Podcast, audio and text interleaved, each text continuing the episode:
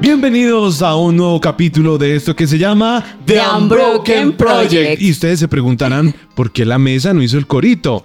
Pues la respuesta es muy sencilla. Por mi lado derecho, a mi diestra, tengo a la señora señorita. Por favor. Perdón, perdón. A la señorita Diana Trujillo. Bueno, esto sí es habitual acompañarte en mesa, pero hoy estamos estrenando y tenemos nuevas voces y eso es muy chévere. A mi siniestra entonces tenemos a Angélica Sea. Me tocó la siniestra, no. Pues es que está al otro lado, madre. Pues qué gusto estar aquí con ustedes, de verdad estoy muy contenta, muy Nuevas feliz, voces, muy nuevas emocionada. Estoy aquí como intentando controlar la emoción para no pasar del anonimato al desprestigio de primera, pero No. muy feliz Pero- de estar Pero para nada. Pero la emoción, ¿por qué es? ¿Por estar en esta mesa o por el invitado que tenemos? por las dos cosas. Ah. Primero la mesa, increíble. Es Pero este invitado, este invitado y este tema que estamos hablando el día de hoy está espectacular. Espectacular. Y por el otro lado tenemos al señor Santiago Franco. Y él es Franco, realmente dice lo que tiene que decir. Y no tiene problemas con hacerlo. Muy Santi, bienvenido. Bien, bien, muy, muchas gracias por la invitación. Ese chiste lo escucho desde mi abuelo. Oh, pero sí, soy bien franco. Prácticamente podría ser yo. Prácticamente, soy franco. Santi, bienvenido. Esperamos que sea una larga trayectoria en esta mesa de Unbroken. Sí, no, feliz, feliz. No hay, acá. no hay licencias por matrimonio. Ay. Ay, Por si ¿no? acaso. No, ya entramos mal, ya allá entramos- desde Europa. O sea, me tocó incapacitarme. No.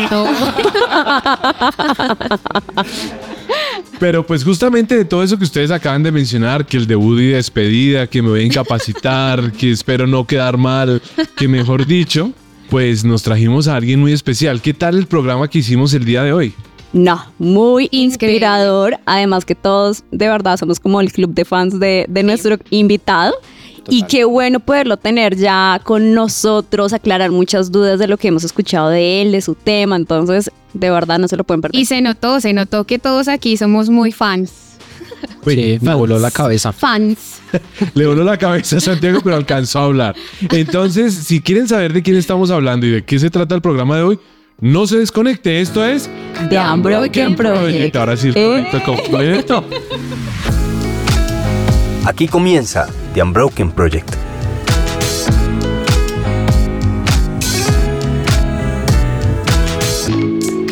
Y hoy estamos en The Unbroken Project con un invitado muy especial. Es pastor en Comunidad a la Mesa, podcaster, especialista en salud mental y también es coach de creatividad. Ha ayudado a las personas a desenvolver los nudos creativos y a todos los de esta mesa en algún punto también nos ha ayudado. Así que directamente desde México con nosotros el señor Gabriel Borja. Uh, Bienvenido. Bienvenido. Hola, hola.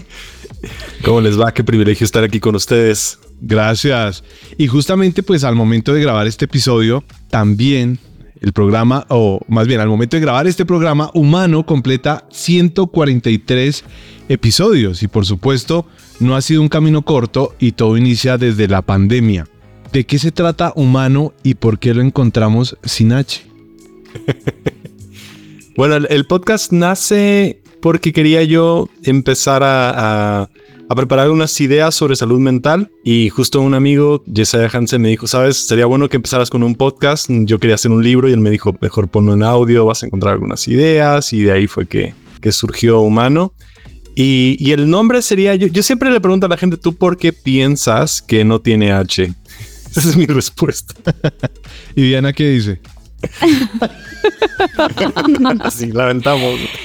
Pues no sé, la verdad me siento más identificada, como que me lleva a decir, esto no es tan perfecto como, como creo y lo necesito, porque no soy perfecta. Agregué porque la H era muda. No, Yo iba a decir que he escuchado tantos que para mí ya es porque fue un typo.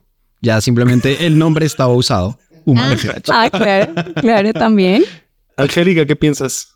Bueno, yo creo que me inclino más por lo que estaba diciendo Diana, porque creo que al final todos nosotros tenemos como cier- cierto tipo de imperfección, ¿no? Y el sentir que tenemos eh, la falta de esa perfección, incluso desde la palabra que empieza a representar el podcast, hace que uno diga, bueno, esto está interesante, quizás hay algo aquí que cuadra con mi imperfección humana.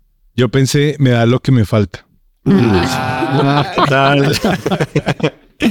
La, la respuesta es que cuando nosotros vemos arte, O sea, ves alguna cosa, inmediatamente Mm. tú dices es que es por esto y esto y esto, entonces refleja más de ti que realmente de lo que está pasando. Es el mismo título, era una forma de descubrir qué es lo que tú miras y cuál es más o menos el, el lente con el que ves la vida. Ok. Wow. Bueno, y digamos que ya entrando en materia sobre el tema de tu podcast de humano, Sí. evidenciamos que es todo lo relacionado a, a salud mental, así arrancó tu, tu, podca- tu podcast, pero este tema creemos que tuvo su incremento en la pandemia, producto de la pandemia. Fue muy evidente que ese fue el momento en el que explotó todo lo que estaba oculto con salud mental. Pero tú crees que en realidad ese fue el momento o es algo que ya viene de atrás?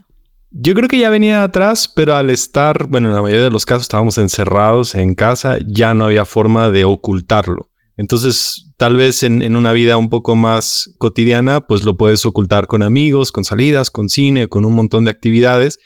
Pero la verdad es que está ahí, ¿no? Como que debajo de la superficie, un poquito de ansiedad, un poco de estrés, un poquito de depresión. Entonces, cuando ya tenemos que sentarnos con nosotros mismos y, literal tener que lidiar con nuestros pensamientos en esos espacios de soledad, creo que ya es cuando se volvió más evidente.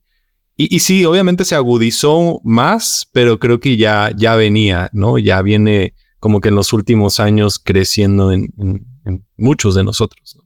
Pero ¿será que ahora estamos viviendo una, una pandemia de ansiedad y depresión o simplemente ahora somos más conscientes del, del tema?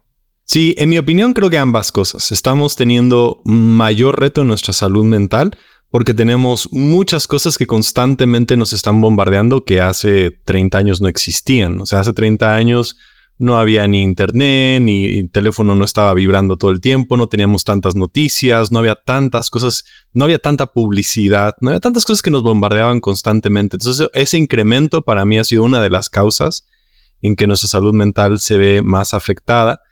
Y creo que sí, o sea, esa es, esa es en la condición en la que nos encontramos actualmente. Creo que mm, también fue una situación de asombro, ¿no? Como que fue, es- estoy viviendo esto, ahora qué hago? Porque pues hay muchos mitos alrededor del tema, pero también hay pocas herramientas, o en su momento cuando la gente empezó a ser más consciente del tema, no habían tantas herramientas y creo que fue como, ¿y ahora qué hago? ¿Sí? Entonces, pues ha sido muy bueno encontrar material en, en, en, en tu podcast y pues también muchos más recursos, pero yo creo que fue una situación donde la gente dijo, ¿y ahora qué hago?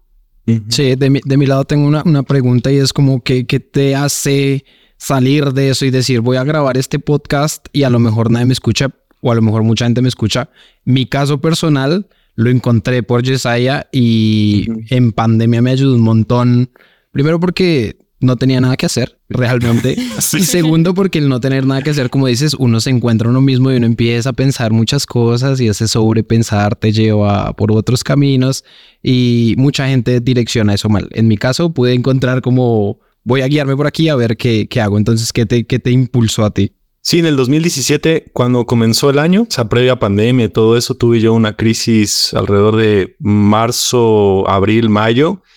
Y esa crisis venía ya con ansiedad, con ataques de pánico y, y empecé como a, reconocer también depresión que estaba en mi vida. Entonces, es, ese proceso como de 2017, la crisis de, de ser pastor, de ser líder, de enfrentar todas estas cosas, me llevó a buscar básicamente cómo unir mi espiritualidad con lo que yo estaba teniendo. Porque en general las respuestas que yo tenía era como, pues debes de orar más, no tienes fe. Y esa fue la búsqueda de todo lo que ahora hablo en el podcast, ¿no? De, las cosas que a mí me ayudaron para poder eh, mejorar mi salud mental. Entonces ese proceso duró todo el 2017 y ya del 2018 empecé a, como a darle un poquito más de forma. Para el 2019 comencé a hacer pequeños grupos donde hablábamos ya sobre salud mental y en el 2020 fue como la, el siguiente paso, ¿no? O sea, quiero ahora extender esto para ayudar a más personas de mi propia experiencia durante ese proceso. Entonces, de, ahí es donde surgió mucho de lo que hablo en el podcast, o sea, de mi propia experiencia, de decir qué hago con mi espiritualidad y esto que me está sucediendo, ¿no? Las respuestas que me han dado no me están funcionando y necesito yo como encontrar respuestas a, a por qué me siento deprimido, ¿no? ¿Por qué estoy pasando ansiedad? ¿Por qué tengo ataques de pánico? Entonces de ahí es donde, donde realmente surge el podcast. Bueno, Gabriel, tú mencionabas algo en uno de los capítulos, de hecho es el, en el primero, en el de eh, donde encontramos la introducción de todo lo que iba a ser el podcast, que decía que no, pues el ser humano necesita el camino para conocer a Dios y que de pronto el ser humano es justamente ese camino para conocer a Dios. ¿Qué quieres decir con esto? El ser humano es el camino para conocer a Dios, el aceptar nuestra humanidad. Sí, creo que el, mucho de lo que intentamos hacer, pensamos que la Biblia está hablando de erradicar todo lo que nos hace humanos. Pero cuando encontramos en Jesús que Él era 100% hombre y 100% Dios, vemos que era su divinidad invadiendo nuestra humanidad.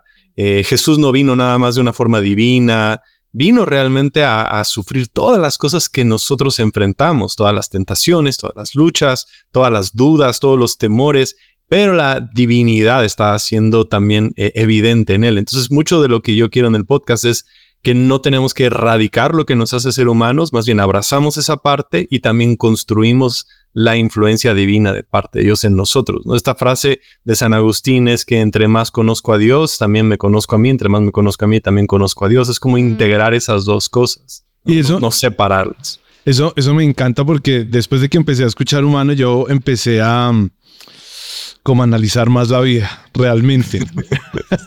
y, y, resulta que, pues, digamos que dicen que la generación que nació del 2000 hacia acá es la generación de cristal, que tal vez antes todas las generaciones como que se, se aguantaban el, el, bullying o que a uno le dijeran apodos en el colegio o cosas así. Y aparentemente pues, pues no, no, no, no les afectaba o no nos afectaba pero, pero lo que yo creo, lo que yo creo es que, aunque sí parece que hay una generación un poco más frágil, todas las generaciones previas tienen como dolores o chichones escondidos debajo del tapete. ¿Por qué no surge en este momento hacer esos procesos de introspección para identificar lo que hay dentro de nosotros y poder no simplemente sacarlo, sino poder dar como esos cierres a lo que nos está pasando? Sí, yo, yo lo atribuiría a que, o sea, yo soy de una generación todavía antes que millennial, entonces todavía puedo como hablar de esa generación. Y creo que más bien teníamos una forma de responder a esas cosas donde lo único que hacemos era reprimir. O sea, no sé, para mí había una idea de que ser cristiano era quitar todo lo que te hace emocional y solamente cosas espirituales, que ya tenía como que hacer a un lado todas esas cosas y luego era difícil, ¿no? Porque no sé qué hacer con toda esta gama de emociones y paleta de cosas que uno tiene. Y creo que esta generación eh, más actual, pues está viviendo con todas esas emociones muy, muy a flor de piel. Entonces ahora también hay que ir ayudando cómo poder manejarlas. Entonces están muy presentes, están ahí enfrente. Entonces ah, creo que han sido son formas diferentes de manejar nuestra experiencia de vivir en esta tierra y tener todas estas emociones, ¿no? A veces las erradicábamos, a veces las como que las aplastábamos, de repente las hemos puesto muy arriba. Es como que estamos todavía intentando descubrir qué hacemos con todo esto que sentimos. Y creo que esa es la, la, conversación, ¿no? O sea, ¿dónde, ¿dónde pongo mi euforia? ¿Dónde pongo mi tristeza? ¿Dónde pongo mi enojo? ¿Dónde pongo también eh, el momento en que me siento melancólico, nostálgico? Entonces, es donde yo creo que estamos aprendiendo a, colocarlas en un lugar donde las podamos manejar de mejor forma. Pero digamos que hablando un poco sobre el tema de las generaciones, un gran desafío es, bueno, primero soy consciente, empiezo a identificar qué estoy sintiendo, pero quizá muchos se enfrentaron a cómo le explico esto a mi papá, a mi mamá, que no entienden qué es de verdad tener ansiedad, depresión, porque posiblemente es como, pues yo pude salir adelante en la vida, enfrenté situaciones, tranquilo hijo, hija, pueden salir adelante, anímate, ¿sí? O, o, como que ignoran muchas situaciones, que, síntomas que están pasando sus hijos. Entonces yo creo que muchos les da miedo o no sé, de pronto ahí tú qué, qué nos puedes recomendar si hay alguna persona que está viviendo esta situación y dice, identifiqué esto, pero ahora no sé cómo explicarle a mis papás que necesito ayuda. Sí, ese, es, ese definitivo es un reto complicado porque justo la brecha generacional son a veces formas diferentes de ver el mundo, formas diferentes de hablar, formas diferentes de interactuar.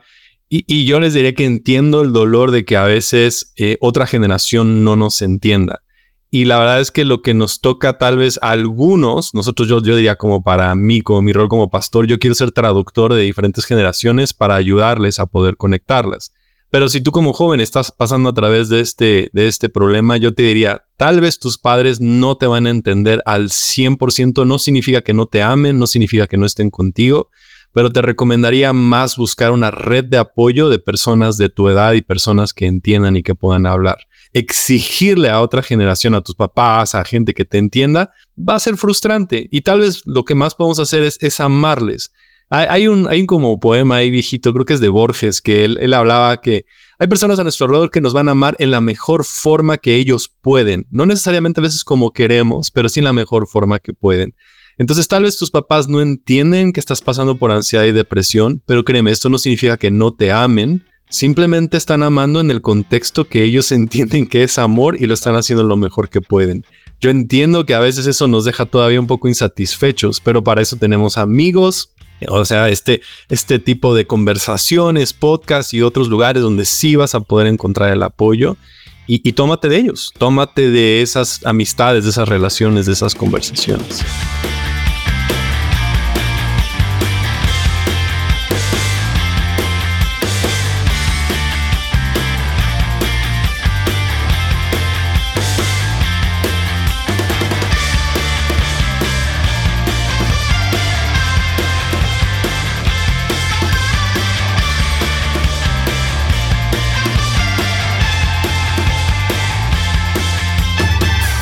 Somos su presencia radio.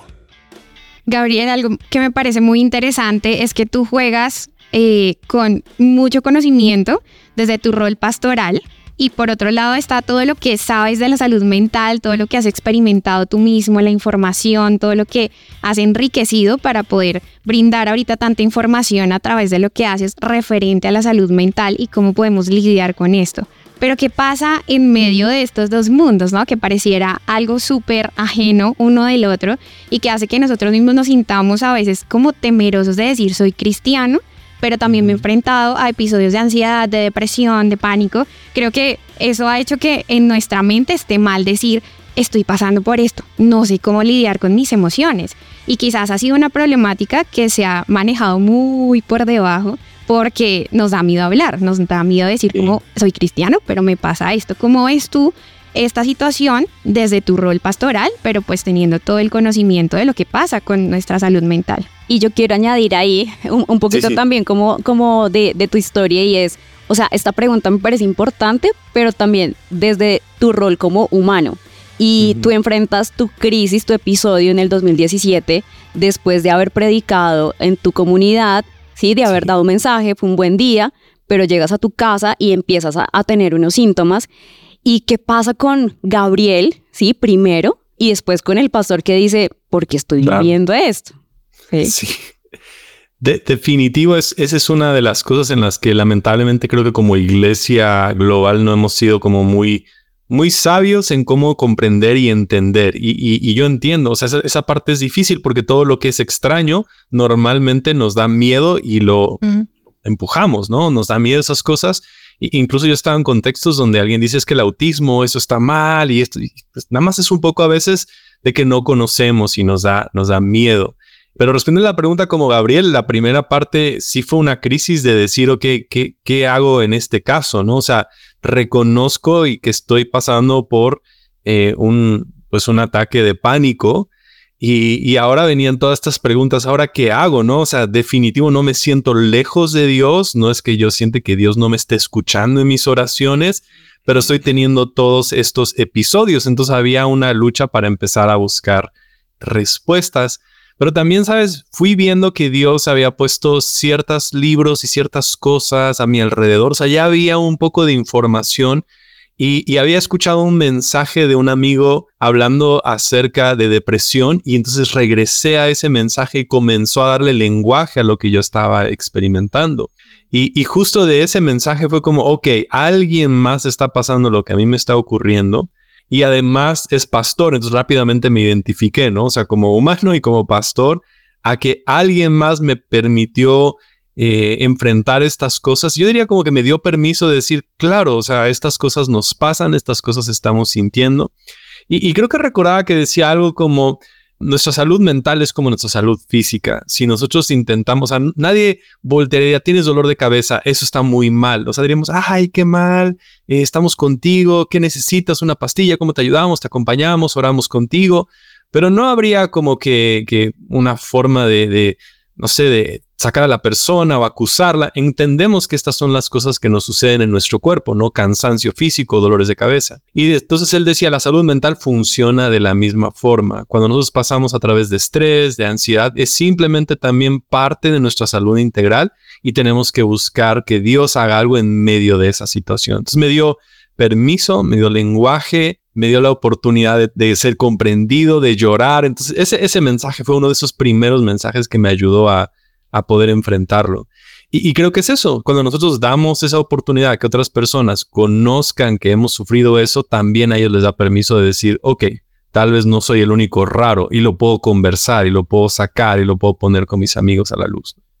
Aquí sucede algo y es que, por ejemplo, desde que los príncipes Harry y William empezaron a hablar del tema, como que rápidamente eh, la lupa se, como que quitaron el estigma en parte o nos ayudaron a quitar el estigma en parte al tema de salud mental. Pero ¿en qué momento debemos hacer un alto y decir, estoy pasando por esto? ¿Cómo podemos identificar, estoy pasando por esto y necesito levantar la mano y necesito pedir ayuda? Porque pues, digamos, tengo las redes de apoyo y demás, pero muchas veces como que evadimos el tema. O sea, como que eso no me debe estar pasando a mí, seguramente es algo temporal. ¿En qué momento ya debe ser una alarma y no esperar hasta que sea muy, como muy tarde, sino tempranamente decir, ya es momento de pedir ayuda. Sí, digo, la, como que la idea, a lo mejor la teoría sería que después de que si tú pasas más de 14 días con síntomas que son constantes, ya es urgente pedir ayuda. Eh, todos vamos a pasar a lo mejor uno o dos días donde nos vamos a sentir, ¿no? Un poquito como usaríamos aquí en México la palabra bajoneado, ¿no? Como que me siento hacia abajo, siento que el día no ha ido como yo quiero. Pero eso puede pasar uno, dos o tres días y después como que sentimos que nuevamente regresamos ¿no? a nuestra normalidad. O ansiosos, ¿no? Si yo voy a un evento social con mucha gente voy a sentir ansiedad. Eso, eso va a ser común. O sea, eso es normal tener que dar una plática o algo en, en el trabajo, en la universidad. Vamos a sentir ansiedad por esas cosas. Pero si tú estás sintiendo ya ansiedad por más de un par de semanas, 14 días, ya urge que puedas buscar ayuda porque lo que va a comenzar a suceder es que tu cuerpo está aprendiendo de esa respuesta y de esa conducta.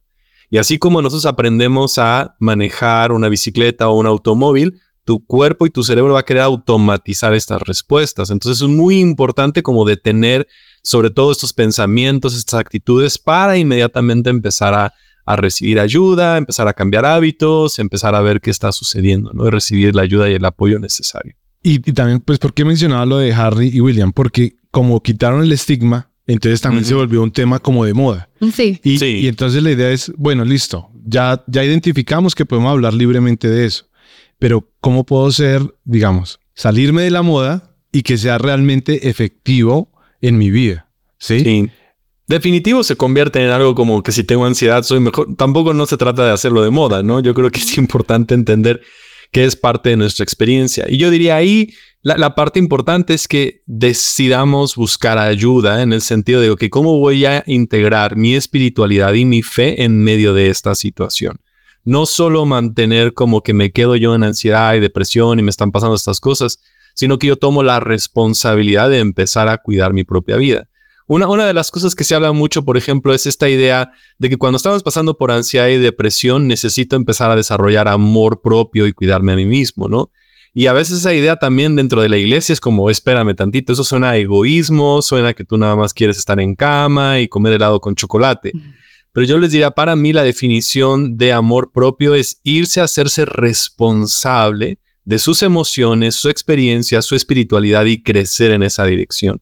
Entonces, inmediatamente es hacernos responsables de cómo estamos llevando nuestra vida y la, ayuda que necesito y el trabajo que tengo que hacer en mi propia vida. Claro, y yo creo que eso finalmente nos va a ayudar a darle nombre a lo que estamos sintiendo porque posiblemente no tengo depresión, pero en realidad es que son días de tristeza causados por alguna situación puntual. Entonces creo que, que eso es lo, lo, valioso. Y que generalmente uno dice, no, estoy como deprimido, pero simplemente por decirlo y no realmente porque en verdad o sea, le está quitando un poco de valor a, a, lo que significa realmente estar en depresión.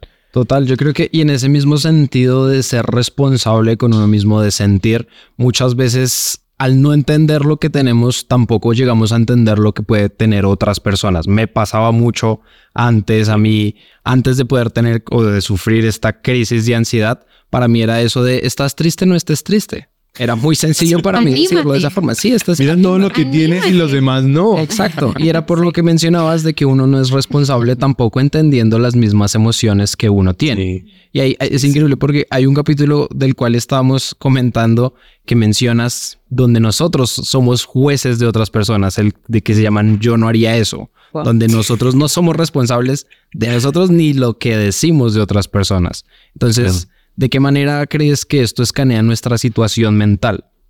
Qué pregunta, ¿eh?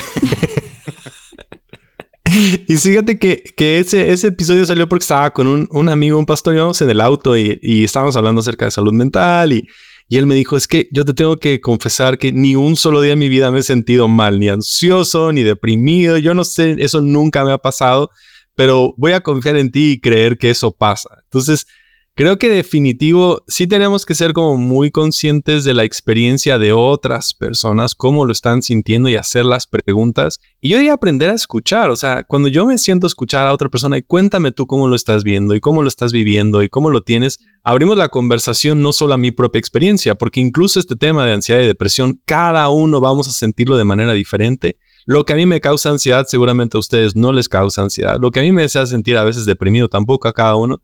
Entonces es, bueno tener una conversación de escucharnos y de aligerar esas cargas y luego invitarnos a poder dejarlas delante de Cristo, ¿no? Venir y decir, ¿sabes qué? Vamos a dejar estas cosas lejos de, juzgarnos o de mirarnos o decir, bueno, yo lo hago de esta manera, luego, para mí ha sido aprender de las experiencias en estas conversaciones con la gente, decir, sí, cada uno tiene una experiencia totalmente diferente. No, y me, y me gusta eso porque creo que está muy relacionada también a, creo que era astillas en los ojos o algo así, mm. porque porque tendemos a, a, ver la, situación de otra persona desde mi comodidad o desde mi perspectiva en la que, por ejemplo, no he pasado por eso, pero nos cuesta ser empáticos, ¿no? Y nos cuesta, y, más aún, de alguna manera, pues nos se nos facilita decir, es que debe estar así porque hizo eso, o debe estar así porque hizo aquello otro. Pero qué bueno que, que, podamos pensar, ¿no? Pensar antes de hablar, pensar antes de, de actuar y juzgar y decir, puedo comprenderte desde lo que me estás contando,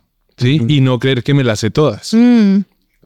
Creo que en, uno de tus episodios hablabas de esto. No sé si es el que estabas mencionando. Seguramente, seguramente que sí. Que a veces nos sentimos... aquí. nos sentimos en esa superioridad moral, ¿no? Para decir, como, ay, te está pasando eso, quién sabe qué, qué fue lo que hiciste. Pero cuando reconocemos lo que nos pasa a nosotros mismos, entramos a ser más empáticos con las otras personas y ahí podemos entender mejor la situación. y poder ser un caramelo para alguien más, ¿no? Como decir, puedo hablar con él, no me va a juzgar y puedo, puedo ser abierto, ¿no? Perdón que todos aquí estamos aquí Nos hace más humanos. Estoy sorprendido de ustedes sacan cosas de episodios como sí. Matrix, ¿no?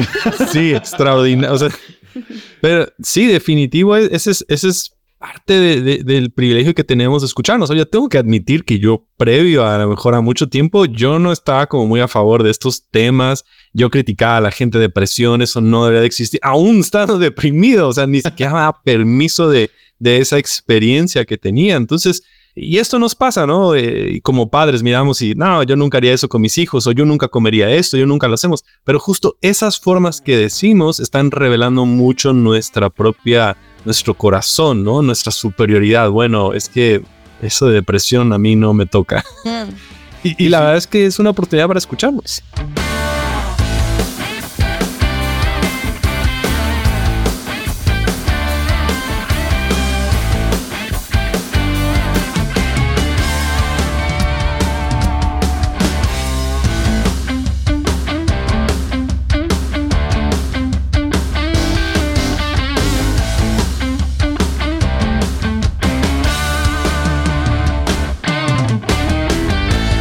Su presencia radio te acompaña.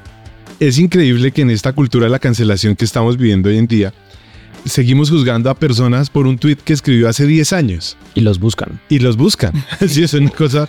Y uno dice, pero si eso lo dijo hace 10 años, hay cosas que, por ejemplo, le dije a mi esposa, mañana voy a, hagamos esto de almuerzo. Y llegó el día y digo, no, ¿sabe que mejor vayamos a, a comer afuera? Porque es que hoy estoy de un, de un, con un, un ánimo diferente al que tal vez voy a estar mañana y tal vez el que escribió el tweet hace 10 años tenía una forma de pensar. Yo a veces veo cosas en Facebook que escribí cuando era adolescente y digo, oh por Dios, ¿por qué escribí eso y por qué no, y por, y por qué no lo he borrado? sí, pero, pero la verdad es esa, o sea, la verdad es que cambiamos tanto por ser humanos que, que es duro estar juzgando todavía a alguien por algo que escribió, hizo o dijo o pensó hace tiempo atrás. Hasta cambió de idea de ayer a hoy. Y no debería ser yo o el juez. Pero usted sí que cambia de ideas, ¿no? Porque es que finalmente esa es la dinámica de vivir. Estamos vivos. Total, pues finalmente eso revela muchas cosas que hay que resolver, ¿sí? En, en nosotros finalmente pues también puede ser como producto de un espejo y, y, y muchas cosas que no vamos a entrar en detalle, pero tú también mencionabas ahora hace un rato, creo que como creyentes tenemos una gran herramienta y es poder entregar nuestras cargas a Dios. Y, y en eso descansamos, pero ¿en qué momento debemos dejar de espiritualizar todo y buscar otras alternativas. Sí, Sin- yo, ah, yo- Y sin dejar de un lado como, ok, confío en que en Dios puedo descansar, pero Claro. sí, en qué momento dejo de espi- espiritualizar todo. Sí, yo, yo creo que hay otras herramientas que tenemos que necesitamos. Justo en, algunos casos creo que debemos de buscar ayuda terapéutica con un psicólogo cristiano de preferencia que pueda entender también nuestro contexto de fe que nos pueda ayudar. Pero ¿qué es lo que nos van a aportar? Bueno, es tener herramientas. ¿Y qué tipo de herramientas? Son aquellas herramientas que nos ayuden a poder darle lenguaje a nuestra experiencia y poder tener entonces algunas formas saludables de poder lidiar con estas cosas. Definitivo, no, no creo que tenemos que separar todo como en, en- en pedacitos. Yo creo que la idea es como unir. Para mí la, la definición de salud mental es la calidad de mis pensamientos y la calidad de mis emociones guiados por mi espiritualidad. Entonces ahí es donde tenemos que estar haciendo como esa revisión constante. ¿Cómo están mis pensamientos? ¿A dónde se dirigen? ¿Qué está sucediendo en mi interior? ¿Y qué sucede en mis emociones? O sea, ¿cómo, qué tan estable estoy? Estoy como un sub y baja, en la mañana estoy feliz, al mediodía estoy aplastado. O sea, es donde yo tengo que estar viendo. Y después hago la invitación al Espíritu Santo, a mi espiritualidad, para que guíe mis pensamientos y guíe mis emociones. Pero a veces ni siquiera sé qué estoy pensando y qué me está sintiendo. Entonces ahí es donde necesito a veces ayuda de un terapeuta o un consejero o alguien adicional que me ayude a poder entender qué me está pasando. Porque a veces le pregunto a una persona, ¿qué te ha estado pasando? ¿Cómo has estado? Y la persona es como, no sé. Y, y ahí sí necesitamos ayuda, ¿no? Para identificar estos pensamientos negativos o limitantes o pensamientos intrusivos y también a lo mejor eh, emociones, darle lenguaje, ¿qué, qué estoy sintiendo? Y para ciertas personas no hay como que esa inteligencia emocional. Entonces, aunque sí está guiado por nuestro espíritu, creo que necesitamos ayuda en momentos para esos dos casos, ¿no? Para, para poder darle ese contexto y para poder recibir ayuda, ¿no? Dependiendo en nuestro, en nuestro lugar donde estamos, ¿no? ¿Sí tiene sentido? ¿Se ayudó? Sí, Sí, no, total, es que sí, yo quería mencionar, a mí me sirvió mucho verlo de esa forma. Mi novia me acompañó mucho en esos procesos y mi inteligencia emocional era igual a cero. Y me sirvió mucho, ella me enviaba imágenes de cómo te sientes hoy y me ponía yo la tarea cada hora, cómo me estoy sintiendo. Y era un círculo de emociones donde decía, es tristeza, pero esta tri- tristeza es rabia, pero esta rabia puede llegar a ser ansiedad y eso funciona un montón. Y no necesariamente es malo, sino que te ayuda a entender cómo te estás sintiendo. Y a partir de eso ya cuando empiezas a sentir emociones ya no dices no sé qué tengo, es estoy triste por esto. Es muy bueno. Con razón se va a casar en, en marzo. Ah, no. Ella te ayudó a El resultado. Ella lo estaba trabajando, trabajando. Pero retomando lo que decías, Andy, es muy impresionante como tener una posibilidad de entender qué es lo que nos está pasando. También abre el camino para saber qué hacer con eso, con lo que estamos lidiando. Algo que tú mencionabas ahorita, Gabriel, es que necesitamos poder buscar personas, necesitamos correr y decir como algo me pasa, no Redes entiendo apoyo, ni ¿no? qué me está pasando, qué puedo hacer. Y ahí entramos todos, porque al final todos somos red de apoyo de alguien, sea como amigos, sea iglesia, sea en familia, sea en distintos contextos, incluso en contextos laborales, estudiantiles, en todos los roles en los que nosotros nos desenvolvemos ¿Cómo podemos nosotros estar preparados para ser un verdadero apoyo para alguien que está afrontando una situación, una crisis de salud mental? Qué buena ¿Qué pregunta. tips sí. puedes darnos? Sí, yo, yo diría que, que entendamos que nuestro rol importante es acompañar a la persona. O sea, ¿qué es lo que más necesitamos cuando estamos pasando a través de un proceso de salud mental y, y depresión y ansiedad? Queremos que alguien esté ahí, que nos escuche y que no nos juzgue y diga, yo voy a estar contigo, vamos a acompañarte, vamos a ir contigo. Entender que nuestro rol no siempre es como resolver el problema de la otra persona, simplemente estar presente, porque en el fondo de alguien que está pasando por depresiones, te vas a ir, me vas a dejar, vas a estar conmigo, vas a ir a la parte más oscura, vas a ir, en ansiedad, ¿no? Eh, me siento ansioso, te vas a enojarte, ¿qué va a pasar? Y creo que cuando nosotros somos capaces simplemente de estar presentes con alguien, o sea, me ha tocado en muchas ocasiones recibir la llamada de alguien que, que está en un ataque de ansiedad y es solo, ok, te escucho, cómo te sientes, qué está pasando. Y, solo estar ahí presente hace que eso lentamente vaya reduciéndose. Entonces, ese es mucho de nuestro rol, acompañarnos unos a otros, escuchar, de repente hacer unas cuantas preguntas. No tenemos que decir demasiado, nada más como preguntar, ok, ¿qué, qué necesitas? ¿Cómo te sientes? ¿Qué está pasando? Y ya si, si hay una situación como de ansiedad, ayuda mucho nada más a pedir a la persona que pueda respirar, que se relaje. O sea, es, bueno a veces acompañar a esa persona en estas respiraciones. Y si está llorando, es como, sácalo, llora, déjalo. Entonces, mucho de nuestro trabajo, les diría así, es acompañar, estar presentes. Que esa persona sabe que cuenta con nosotros a la hora que sea, en el momento que necesiten y que vamos a estar para ellos. Increíble, porque a veces algo que termina generando ansiedad en la persona que está intentando dar apoyo, alguien que está pasando por ansiedad, es no saber qué hacer. Entonces te voy a escuchar, pero la verdad no tengo idea qué decirte, qué hago, necesito que alguien me ayude para poder ayudarte y entender así como tú lo dices, no es un rol de resolver, ven yo te arreglo tus problemas, sino es de acompañar. Eso libera en nosotros la carga de no saber qué hacer y por otro lado nos permite estar más presentes para la persona. Y, y si te permiten orar por ellos, está bien, pero no es nada más el fin. No veas a la persona como ahora tengo que resolver su ansiedad o su depresión. No vamos a estar resolviendo, estamos nosotros aprendiendo a acompañarnos y manejar e invitar a la presencia de Dios en ese espacio, Mm. pero, pero no vean a la persona como un problema o a su amigo, es como, ya, yo, yo también, ¿no? Estoy en, en otros retos, pero estoy contigo. Sí, porque después eso le genera a uno ansiedad. Sí, total. No, no, no. Tengo que ayudarle, Dios mío, tengo que ayudar.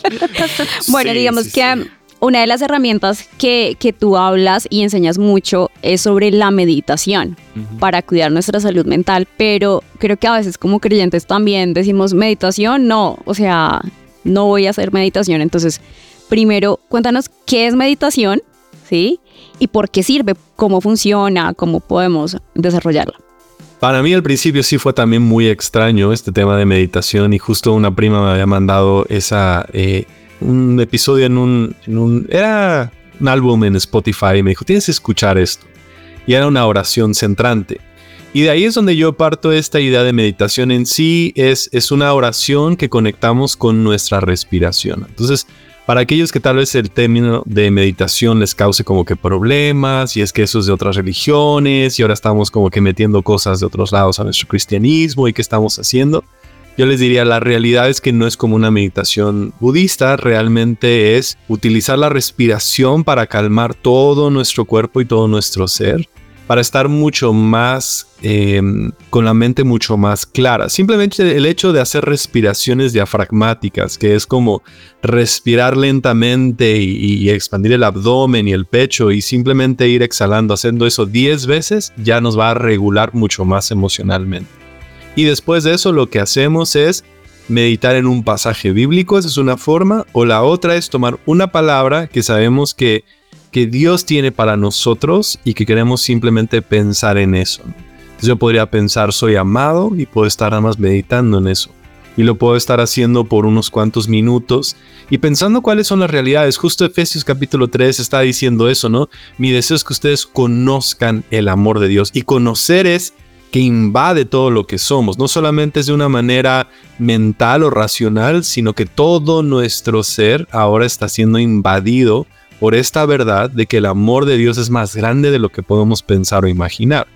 Entonces me siento estar con esa verdad, ¿no? Eh, la palabra meditar en el Antiguo Testamento, sobre todo, por ejemplo, en Salmos capítulo 1, está diciendo que es como rumear una idea, ¿no? Como cuando una vaca está como mordiendo algo y lo tiene, y lo, o sea, no es muy agradable la analogía, pero así es como es. Así, así, me ven muchas veces, porque siempre estoy comiendo. ¿Y tú qué estás haciendo? Meditando. Aquí rumiando. en sus tres estómagos, lo está haciendo. Pero es esta idea de, de tomar una idea y volver a permanecer y tenerla. Y cuando la unimos con nuestra respiración, hace que todo nuestro ser se vaya calmando. Y es mucho lo que hacemos antes de dormir. Si tú te fijas cuando vas a dormir, inmediatamente tu cuerpo se expande para respirar y lo hace automático, ¿no? Esa, esa respiración es muy común. Entonces, esta forma de meditar nos ayuda a respirar y buscar a Dios y estar presente con Él. Y que de alguna manera eso es meditar en la palabra, ¿no? Porque dice meditar, mm. mediten en la palabra y pues eso, eso es parte de lo que se hace en esta oración centrante.